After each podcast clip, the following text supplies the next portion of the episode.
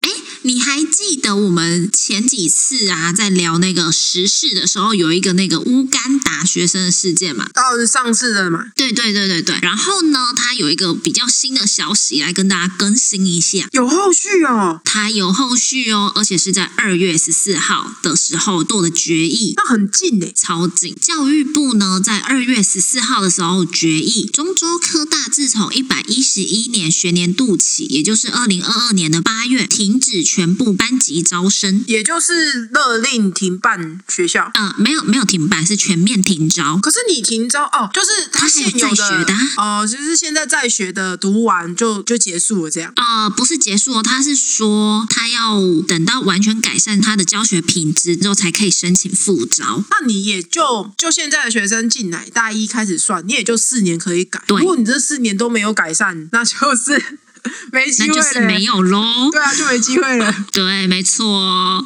其实我觉得这个惩罚还是蛮有趣的啦。我是说，以这个持续性来看的话，可是如果他在一年之内就先改善一个漂亮的样子给你看的话，那倒也是一种复活方式。应该是说他可能可以复活，可是我觉得教育部应该会就是监管他个几年之类的吧。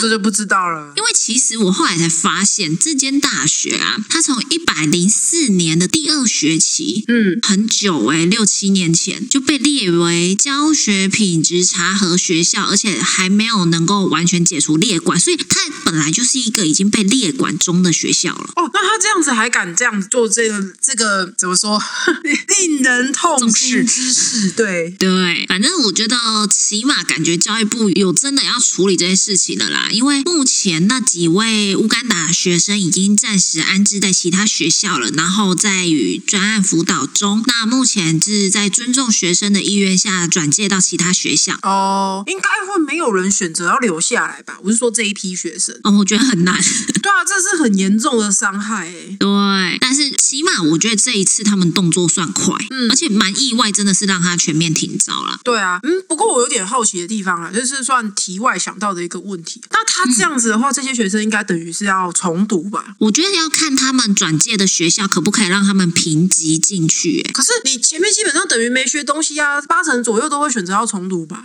也是啦，你这么说也是啦， 对，没有考虑到这一个。对啊，那这样子之前中州其实也等于算是欠他们学费这份人算人情嘛，就是他本来就是害他们来这边什么都没学，还缴了学费。那这样子他如果要重读，他们应该可以有赔偿之类的吧？哦，这个我就不晓得了呢。哦，目前没有特别针对这个有什么报道或者是相关的宣告这样。对对对，目前是没有。哦，对啊，因为你看他白白浪费了这至少一年吧，我记得他们是在这边最多的是大概最少一年嘛最少一年，然后你至少一年的学费也是上下两学期，他们又是私立，一定很贵、欸。对啊，所以他我觉得他蛮怎么讲，他有写一个专案辅导中，所以我觉得可能会有补助，但是你说中州会不会赔偿，我倒觉得很难说。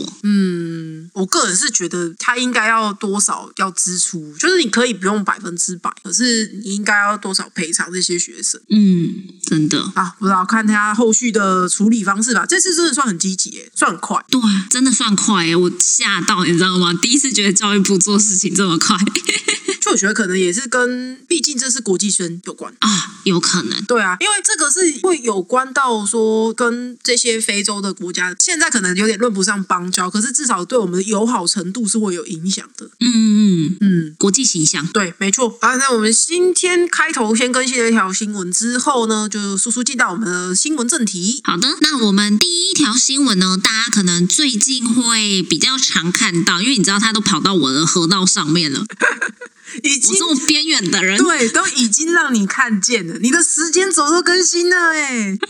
真的好。我们的第一条新闻呢，就是日志文物当垃圾，网红进山招轰及道歉，侠客罗古道文物已归位。那这个我简单叙述一下，就是不只是旅行呢，他组团了进山，没想到却将日之时期的酒瓶当成垃圾一并清走。那目前呢，已经在 FB 发表声明道歉，并强调已经。军将日治酒瓶归位。其实我觉得这件事情很两难，你知道吗？进山不是不好，对啦，是没错。可是我自己会觉得是说，我觉得进山确实对，就像你说的，它不是不好。可是你来进山，不管是进山还是进滩之前，其实你多少都会做功课吧？你会对这个地区要有点了解，知道说这边是什么状况，才会去不管是进山也好，或者是进滩。但进滩当然是比较少这种问题啊，因为毕竟海滩的东西很明确，就可以看得出来说是不是垃圾。哦，可是他们有说哦，他们是有先去请教那个发展协会，然后得知说他那边的酒瓶大概都是比较多，大多数都是两年前留下的垃圾。可是我觉得这一点也很妙、因为它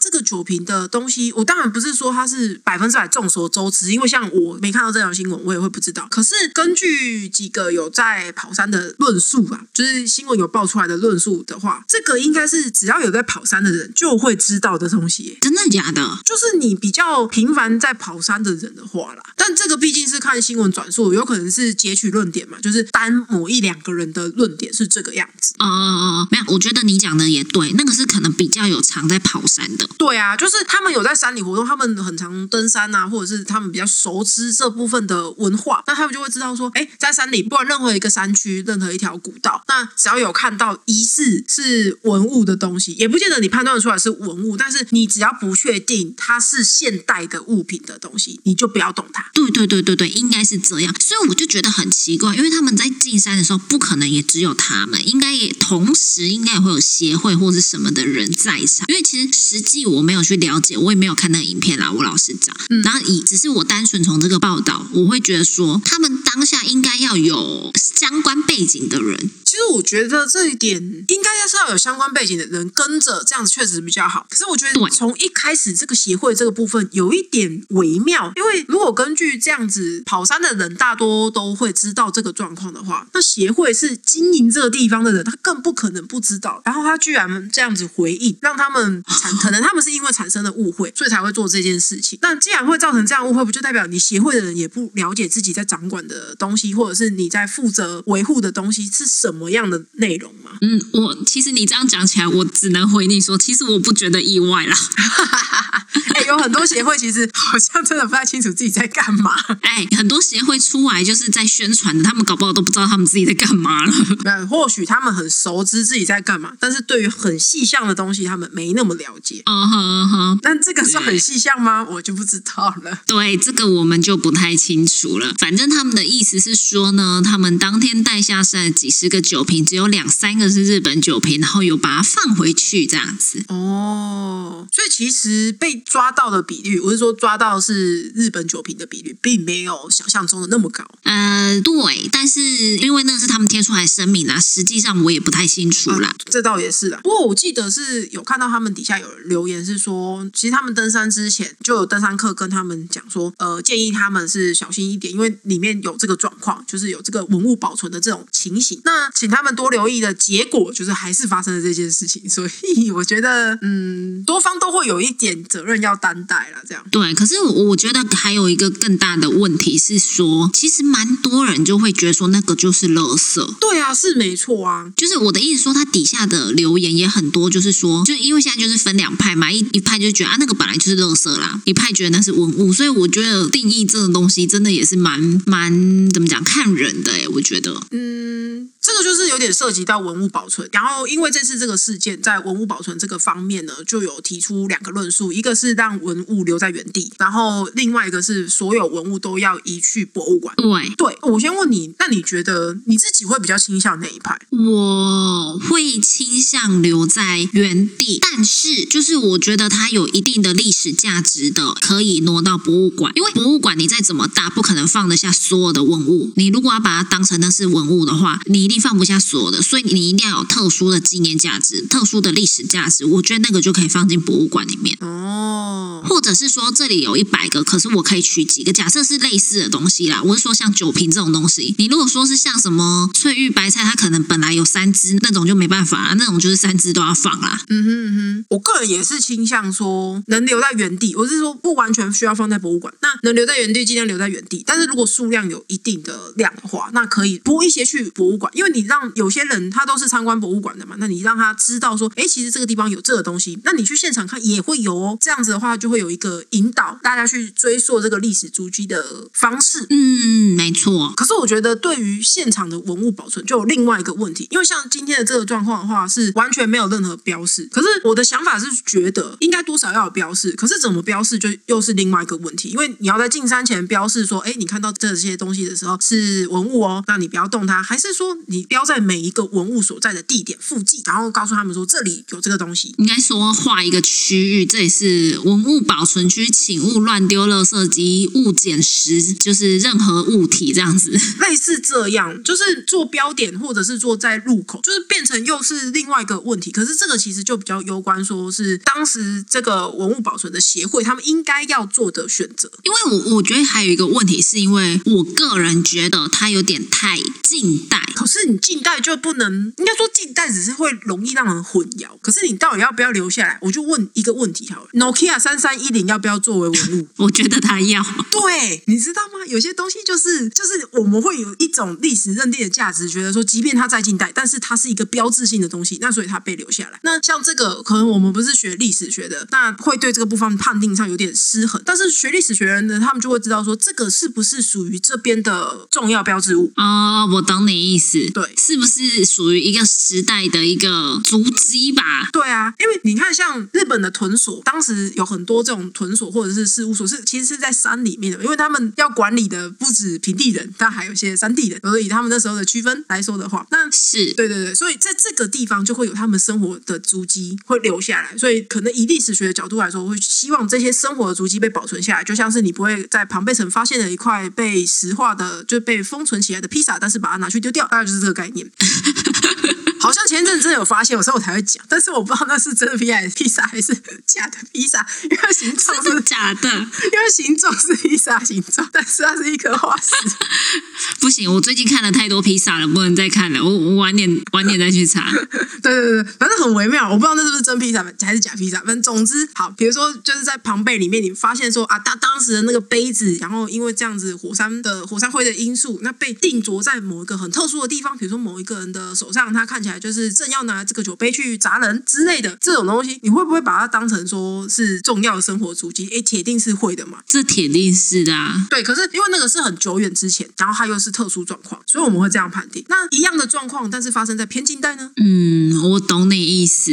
五十年以内的生活足迹到底算不算文物？还是说要怎么去分割？其实我们没有学过，我们真的不知道。对啊，所以我们现在生活的东西需不需要被留下来？那如果我们现在生活的东西都没有人留下来，那五十年后需不需要做保存？可是五十年后你要怎么追溯到我们现在生活的足迹呢？这就是另外一个问题。真的，你知道我最近都有一种感觉，你知道吗？嗯，可能年纪大了，开始觉得跟那种就是有代沟，然后我就觉得说，我们以前玩的东西都消失不见 了。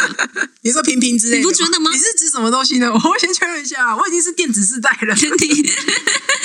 你 你最好是，我就问嘛，你觉得，因为我们现在都智慧型手机，你觉得智障型手机是不是应该要保存下 来？所以我就问 Nokia 三三一，你要不要留下来？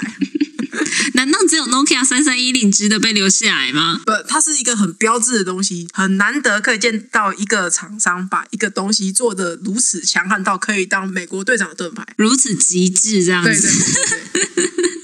我其实我觉得，你就世代发展的话，你要看你现在要用什么形式保存，但是一定要保存，嗯，因为你留实体物占空间呐、可是现在做数位化做的很好啊，但就是有个缺点是说数位化碰不到实体，所以真的其实你今天回过头来看这些酒瓶好了，这些酒瓶可不可以做数位化保存？其实它可以啊，它大可把这些东西拍下来建模，然后建在资料库里面，让大家可以知道说，哎，曾经这里有这个状况，然后甚至连生活的环境什么，全部都可以用三 D 建模做出来，OK，没问题啊。可是那嗯你没有看到实体，会不会有落差？会，对啊。一定会。对啊，所以近代生活足迹的保存，我觉得就有点差在这个地方吧。可 能真的它离我们太近，但也超过五十年了。我说实在的，好啦好啦，我刚只是一个比喻，对不对？不，我意思是说，它也够久。那你要说，如果你论说日治时期的垃圾是不是是不是应该要丢掉的话，那有可能很多东西都需要考量一下哦。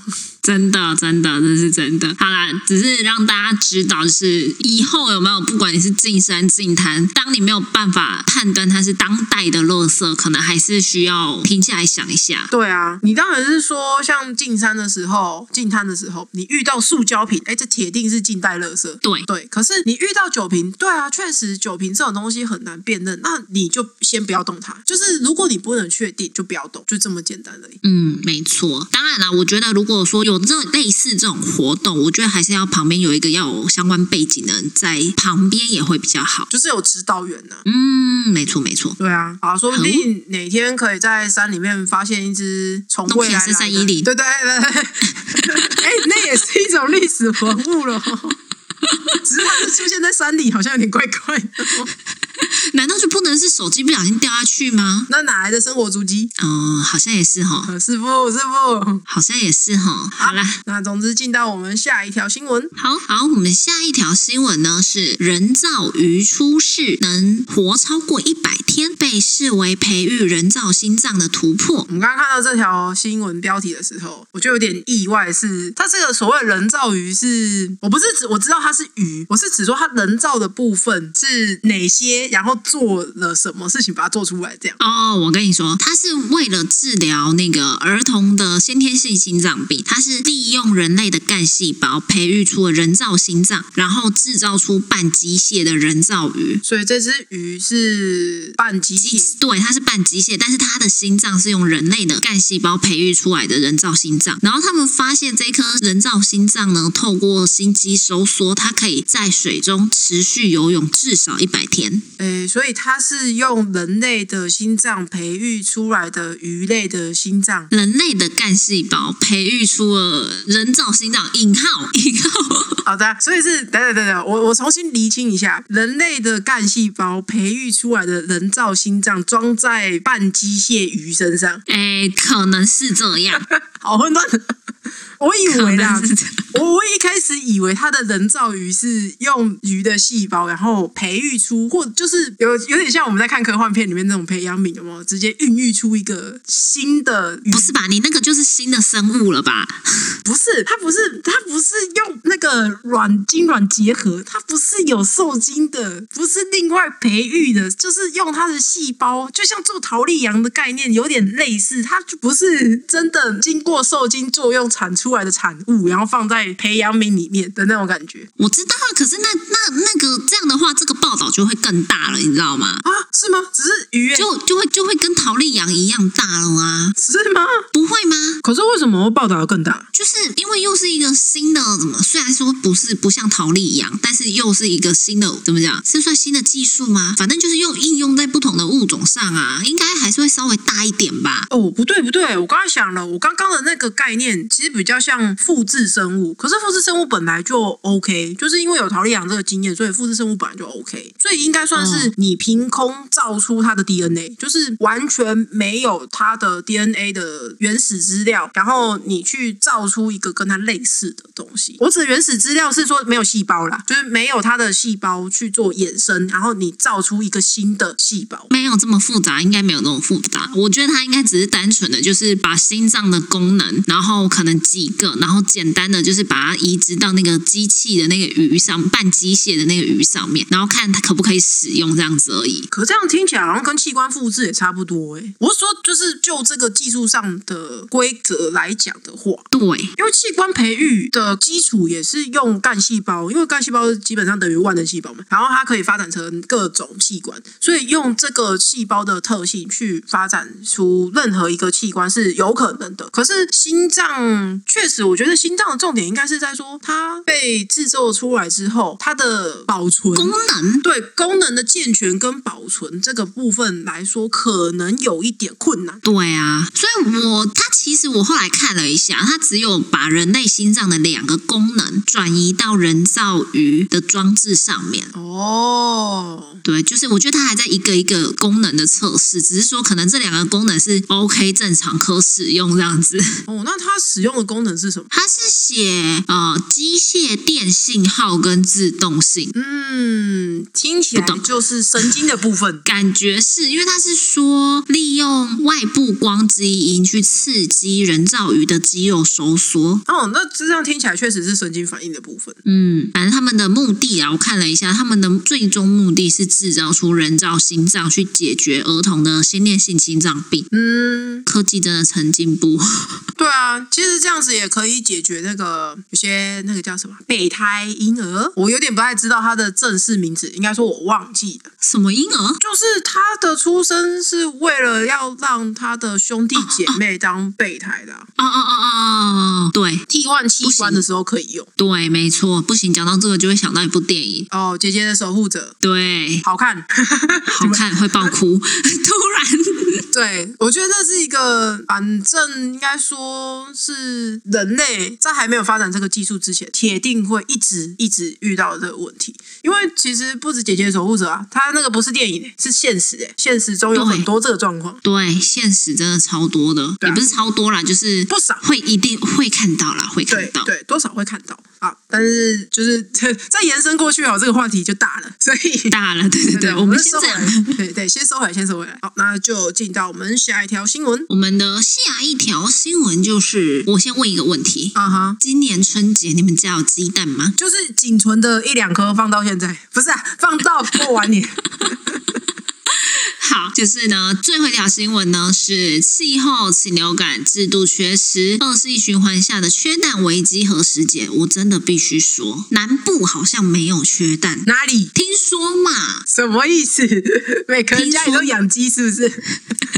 没有，真的就是南部好像还买得到蛋，可是你知道中部、北部好像是缺蛋的，然后中部其实也缺。不是啊，前一阵子南部也缺啊，基本上你去全联就是空啊，就是你没有第一时间抢到，就是没了。你什么下班之后再去买，等它补货，没有都没有这回事。今天就是没有。对，而且又好贵，菜市场的鸡蛋又好贵。对啊，以我目前我现在看到是二呃二月十四号的那个报道，它是写说目前每日的缺蛋高达两百万颗。两百万呢、对，而且好像有说什么已经退役的老母鸡啊，也是要让他们下蛋。哇，真的是会下金鸡蛋 呢、真的，你知道现在啊，我应该说，我上上个礼拜去买蛋，一斤四十五块，我隔两天去已经一斤四十九块，哦，这个长得很明显，很明显，我以前我是那种一斤三十二块就嫌贵的人了。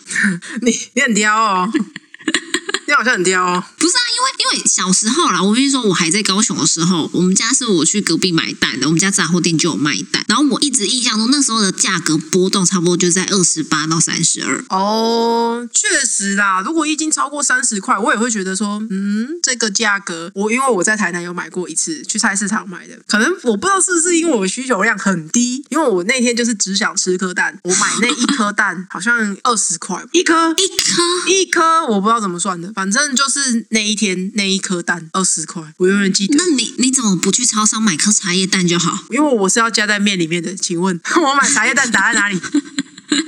好啦， 好贵哦。然对后啊，所以我不知道那个是怎么算的。反正就是只有那一次，我从此就再也没去过那家买的。你应该是那一间很黑，不可能一颗二十块，也有可能它是高品质土鸡蛋的， 然后我被我买到。也有可能啊，它可能是乌骨鸡蛋 吧。 对对对对对，哎，那早知道把它培养起来。记不记得我们上次说，的就是在家里养只鸡，又可以当三种稳定器，又可以吃蛋，又可以可。是你知道市面上卖的鸡蛋都是未受精卵啊， 嗯，对了，是没 错了。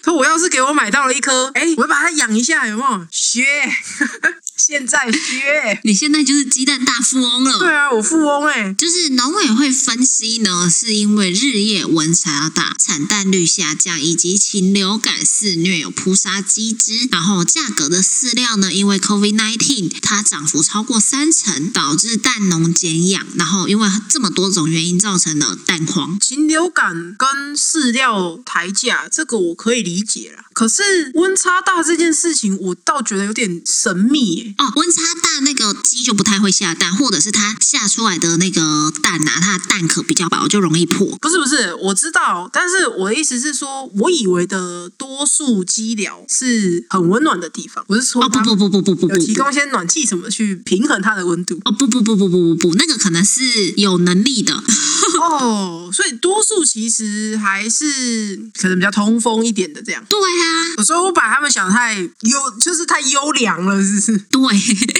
你把他们想的太太有经济能力了， 哦哦哦！因为我刚刚真的有一瞬间想到的事情是，不是一个是可以提供暖灯的东西吗？就是鸡寮不是是一个可以提供暖灯的地方吗？是可能有暖灯，但是可能没有你想象中的，就是整个鸡寮很温暖这样子。哦，我想说它可现能在只有那一盏灯附近是温暖的。对， 是没错，就是暖灯的目的确实是这样，没错了。不，因为现在都是友善对待鸡呀、所以我记通得。常那种鸡蛋就会比较贵啊没。有没有没有，他们现在好像普遍也是要求说，一哦般的鸡寮，他们至少鸡的住宿空间，对住宿空间要变大，就是不能让它很拘束，这样要有一定的嗯基本的生活空间，这样。哦是哦，好啦，我下次如果我有回去我阿妈家，我帮你去隔壁的养鸡场看一下。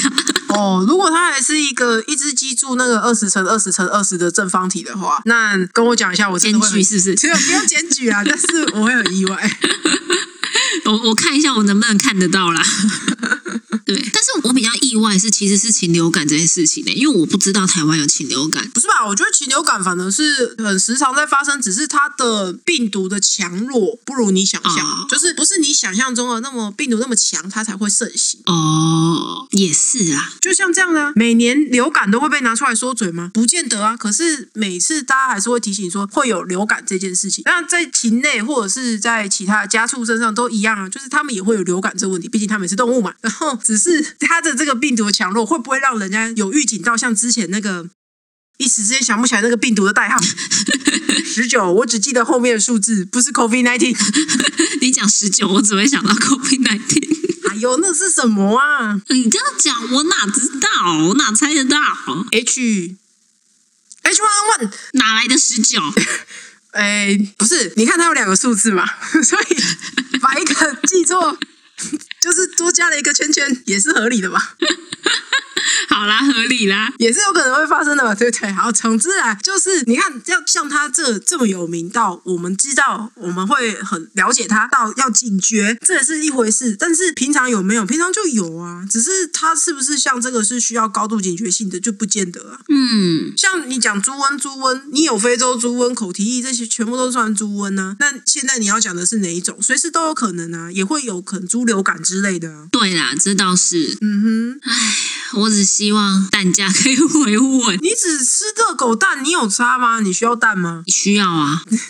原来你是需我要蛋的。嗯跟你说，不是，我跟你说，人就是这样。当你当那个东西很多的时候，你就会平常其实你就会不那么在意它，你就没有发现你很需要它。嗯哼，可是当那个东西已经在缺货的时候，你就会突然觉得你很需要它。我可以理解这个心理啦。对， 所以你让我让我分享两件小事情。嗯，第一是听到缺蛋的时候，我第一个直觉反应是，那不就不能吃蛋饼了吗？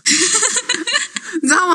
不能吃蛋饼、欸，你这个你这个直觉反应真的是葱抓饼也不能加蛋欸诶、可以啦，贵一点啦。你知道那现在呃前一阵子吧，外面早餐店你加一颗蛋好像已经涨到十二块还是十五块了，就一颗荷包蛋。那主食夹蛋呢？嗯，我没有注意耶，因为我很少吃这个，但是我知道单颗就是你多叫一颗荷包蛋的价钱已经从十块涨到了十二块，有一些已经涨到了十五块。那你的热狗蛋呢？我就没有点咩，我太久没有点啦。可是你不是很爱吃吗？是啦，虽然那个有有一次有那个早餐店的老板娘跟我说，这个东西不可以吃太多，尤其是热狗。哦，对啊，因为热狗是加工食品啊。他就说这个不要吃太多、哦。 嗯，你可以再多吃一点，我们可以看一下最后有什么结 果。好，然后另外一个小故事是我们过年的时候啊，就是回我阿妈家吃饭，嗯，然后那个时候就已经在缺蛋，对，可是他的冰箱打开来，满满的一柜都是蛋。我跟你说，阿嬷的冰箱吼塞好塞满的好处就出来了，有没有？ 对，但是放多久是另外一回事啊。可是我连那一瞬间，连我都想要拿袋子去给他偷装两颗，知道吗？偷装两颗带回高雄吗？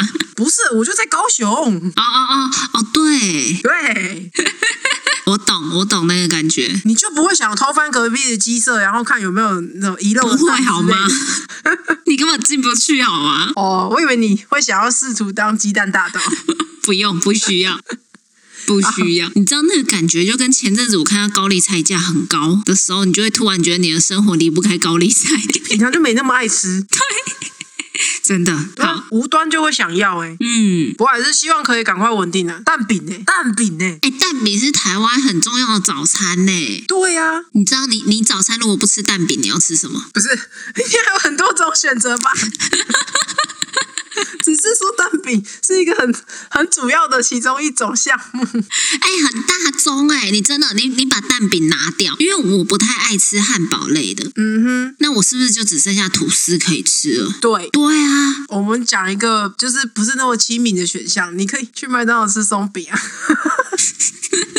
真的不是那么亲民好，谢谢。 哎、麦当劳大早餐很多人喜欢吃，好不好？不行，我我记得我之前买过，我觉得没有很好吃，我个人不爱。哦，好吧，这其实你看是不是蛋就真的很重要。你踢掉这个选项之后，是不是就会出现我刚刚想到的那个疑问？